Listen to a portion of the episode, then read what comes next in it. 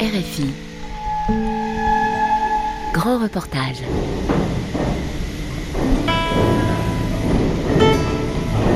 C'est la seule mine de charbon encore en activité en Espagne, la San Nicolas, vestige d'un passé glorieux niché dans les vallées verdoyantes des Asturies. Depuis 20 ans, le pays se décarbone sans bruit ni grande grève, notamment grâce à des subventions généreuses de l'État espagnol. L'heure est à la reconversion de ces bassins miniers. Or, cette transformation n'est pas évidente pour des régions dont l'exploitation du charbon a été comme une monoculture depuis le 19e siècle. L'Espagne achève sa décarbonisation. C'est un grand reportage de Diane Cambon.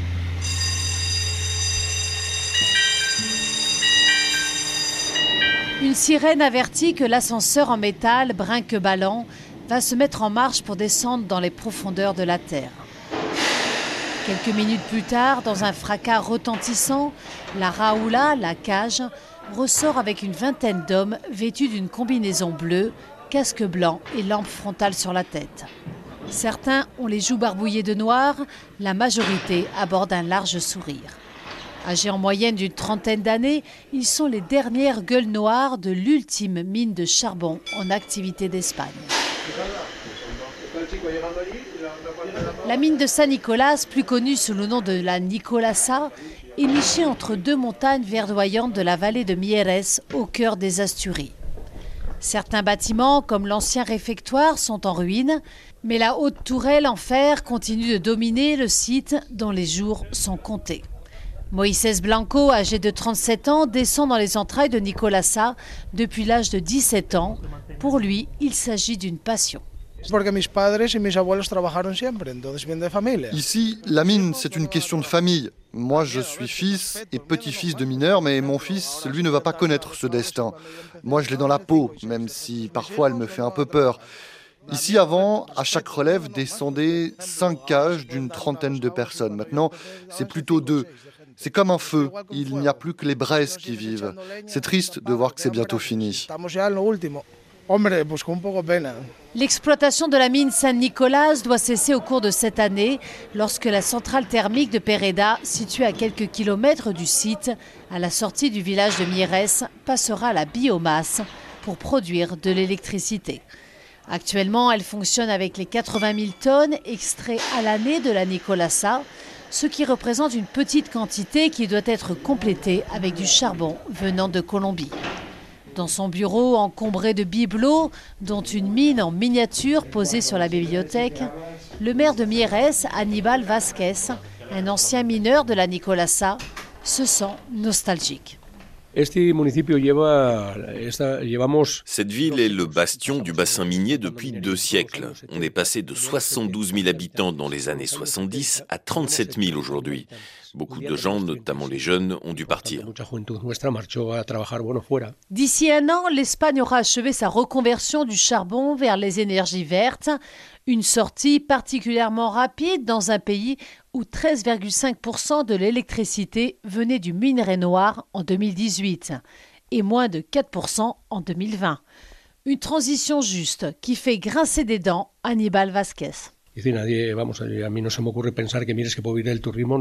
On nous vend le tourisme comme un moteur de transformation de l'économie. Mais c'est une blague, c'est du vent. Cela peut être un complément, mais Mieres ne peut pas vivre du tourisme. Ici, ce qu'il nous faut, ce sont des industries et des entreprises. On va se battre jusqu'au bout pour que les gouvernements n'oublient pas les bassins miniers.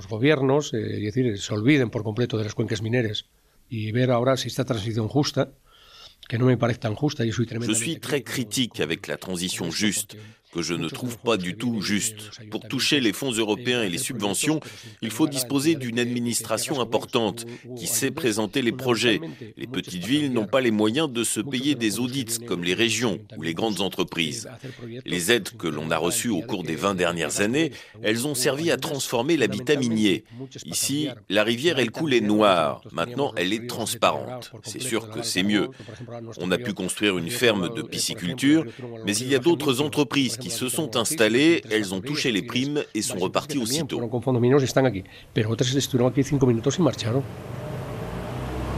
Dans les rues, les boutiques et nombreux bars fermés sont les témoins d'une économie jadis florissante. L'entreprise publique minière UNOSA a donné du travail à 26 000 personnes dans toute la région. Aujourd'hui, elle ne compte que 450 employés. Ces mineurs sont les ultimes témoins d'une profession qui est désormais considérée comme une niche. Ils bénéficient d'un salaire élevé pour la région, environ 2000 euros mensuels nets et de conditions de travail plus confortables que dans le passé, comme le reconnaît Moïse, lequel passe tout de même 7 heures par jour du lundi au vendredi dans les galeries sombres à vérifier que l'oxygène ne manque pas. Tout est plus moderne aujourd'hui. On a tous un équipement de protection dernier cri.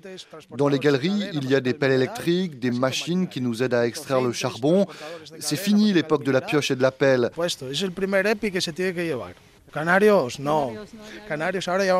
Notre canari a été remplacé par un détecteur électronique de CO2 et de méthane. C'est moins dur qu'avant, mais le danger, il est toujours là. Il y a peu, j'ai une grosse frayeur avec un coup de grisou et j'ai perdu un compagnon. C'est moi qui l'ai sorti du trou. Alors oui, les conditions de travail sont meilleures et notre salaire est élevé, mais c'est le fruit de décennies de revendications. On n'est pas nombreux dans la mine, mais s'il faut lutter, on continuera à le faire. On veut garder notre travail, même si on sait que l'on devra s'adapter à autre chose. Et pourtant, l'Espagne fait figure de modèle dans sa reconversion minière qui s'est produite sans grande grève ni forte mobilisation. Les bassins houillés d'Angleterre et du nord-est de la France n'ont pas connu le même sort. Ici, le drame social a été évité grâce au généreux plan de départ en retraite anticipée qui a commencé dans les années 90.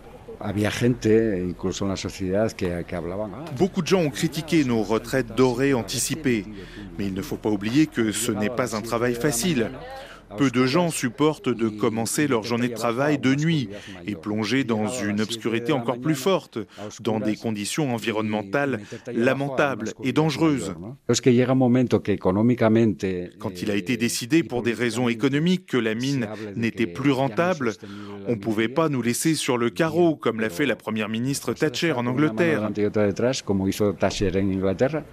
On s'est battu pour nos droits. José Luis Soto a été placé en pré-retraite en 1994 à l'âge de 45 ans, après avoir gratté les profondeurs durant 22 années. Dans la rue piétonne de Mieres, la seule rue un peu vivante de la ville, l'ancien mineur raconte comment sa génération a permis d'amortir la chute après le coup d'arrêt plus définitif en 2018, lorsque la Commission européenne ordonne la cessation d'activité de toutes les mines subventionnées par l'État. C'est le plan minaire doté d'une généreuse enveloppe de plus de 318 millions d'euros à répartir entre 2018 et 2021. Une trentaine d'exploitations privées ferment alors, mettant à la retraite des milliers de mineurs âgés d'une quarantaine d'années. Heureusement qu'ici, on a une longue tradition de lutte. Nous avons toujours été très syndiqués. Nous sommes les premiers travailleurs à s'être affrontés au dictateur Franco en 1962. Cette lutte a permis que l'économie du bassin ne s'effondre pas. Il y a eu une couverture sociale pour nous et pour tout le monde, ceux qui ont des commerces par exemple. On a évité la tragédie. On a pu, par exemple, continuer, grâce aux fonds miniers, de payer les études de nos enfants. Aujourd'hui, la majorité de nos enfants sont diplômés. Les effets de la crise de la fin du charbon, on les sentira vraiment plus tard, quand il n'y aura plus de retraités de la mine et leurs confortables pensions pour maintenir l'économie locale.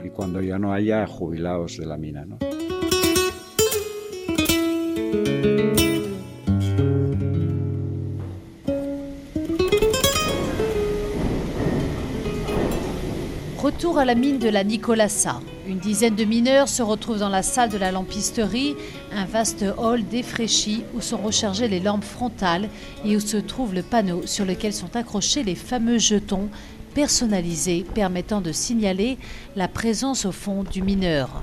Jonas Sanchez a travaillé durant dix ans dans la mine, il n'a rien oublié. La lampisterie, c'est le lieu le plus important dans la mine. C'est là qu'on contrôle qui est dedans et qui est en dehors.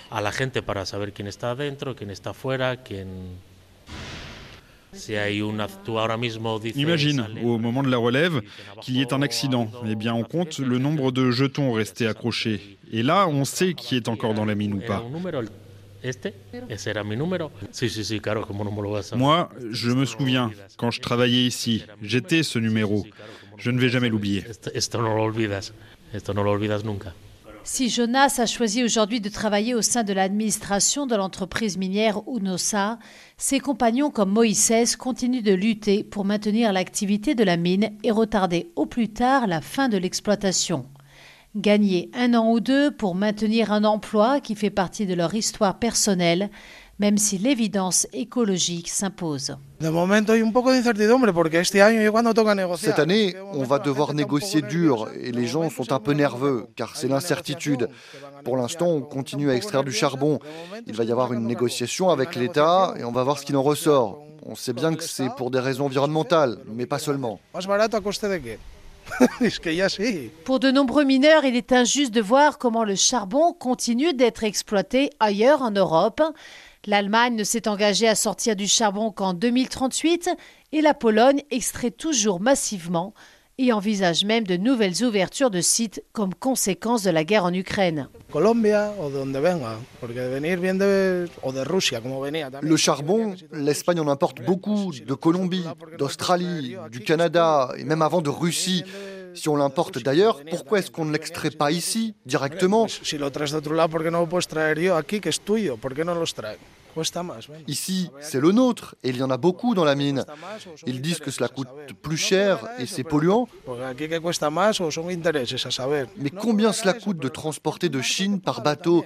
Et c'est polluant aussi, ces transporteurs. Moi, je ne pollue pas plus. Tout ça, c'est une question d'intérêt financier. Or, sans l'aide de l'État, les mines de charbon d'Asturie n'aurait jamais été rentable, comme le rappelle le retraité José Luis Soto. Depuis le début, on n'a jamais pu être compétitif, ni avec les mines d'Angleterre, ni même avec les mines de France, car c'est d'abord une question de géologie.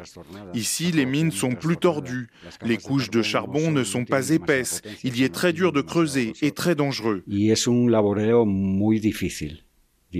Cela coûte plus cher de sortir le charbon. La mine n'a fonctionné que sous le franquisme, quand on était en autarcie à cause de la dictature. Mais quand on a ouvert le secteur au libre marché, ce n'était plus rentable. Aujourd'hui, il faut changer de mentalité. Le temps du charbon est bel et bien fini. Il faut se réinventer et trouver de nouvelles activités. On a perdu déjà trop de temps en voulant maintenir une activité obsolète.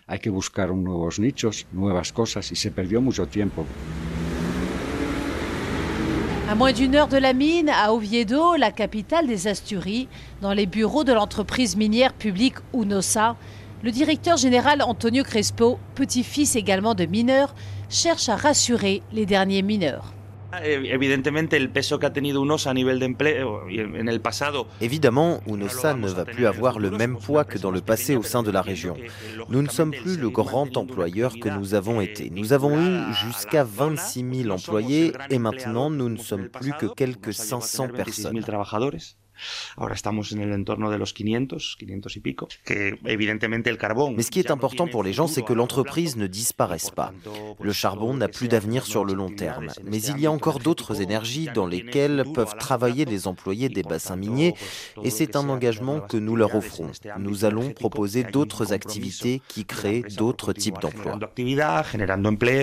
Avec l'accord des syndicats et de l'État espagnol, l'entreprise minière UNOSA a établi un plan de reconversion jusqu'en 2027 pour devenir une entreprise énergétique verte, comme l'explique Antonio Crespo, qui étreignent de nouveaux bureaux à l'image de la nouvelle activité de l'entreprise.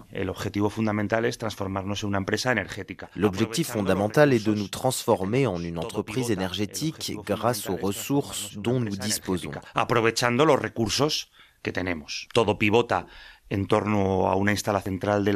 Tout tourne autour de la centrale thermique de la Pereda, qui actuellement fonctionne grâce au charbon de San Nicolas et des combustibles issus des carrières que nous sommes en train de nettoyer. L'idée est de la transformer en une centrale biomasse, en utilisant le bois durable et local de notre région où l'on trouve beaucoup de bois. Cela va générer des emplois et en plus, cela va permettre d'entretenir les forêts et de les préserver des incendies. La reconversion des sites miniers est l'autre grand chantier auquel doit faire face l'entreprise minière, et notamment la gestion de l'eau, comme le commente le directeur général d'UNOSA. Nous travaillons aussi sur la gestion de l'eau, celle qui est utilisée dans les mines.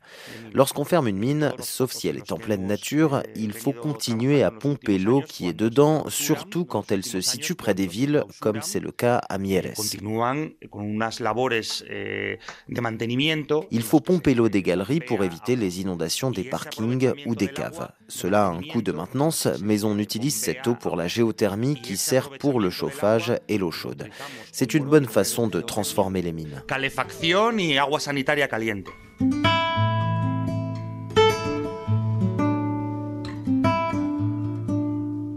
Les habitants du bassin minier attendent encore beaucoup de cette entreprise publique ou NOSA, même si elle ne représente plus le principal employeur, comme le confirme le retraité José Luis Soto.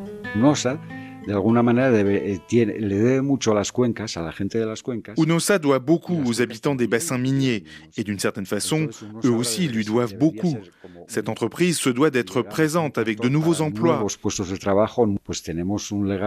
Eh, Nous disposons d'un legs industriel qui fait partie du patrimoine. Il est unique au monde.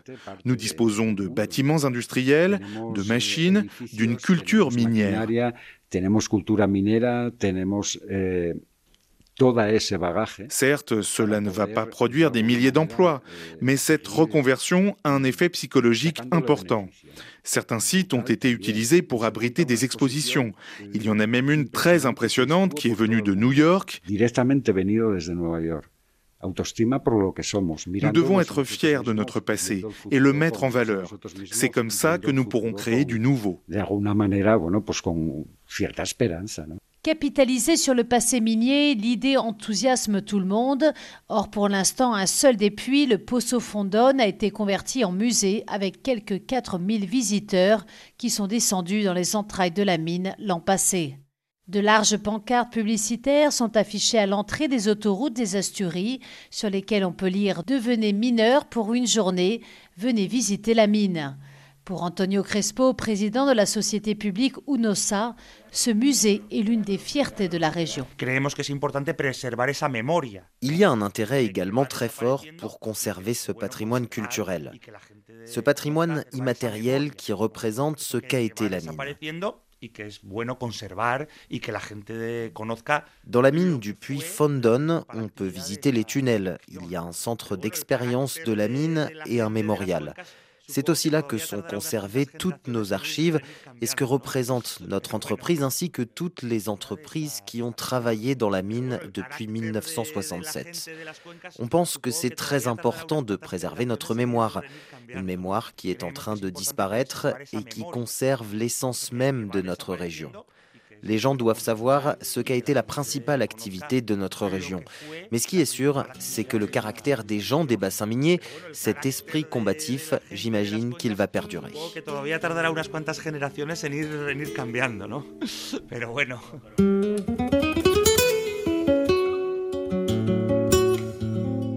Avec les énergies vertes, le tourisme industriel reste une des voies de sortie pour briser la dépendance au charbon, cette monoculture qui marque aujourd'hui encore les esprits de tout le monde.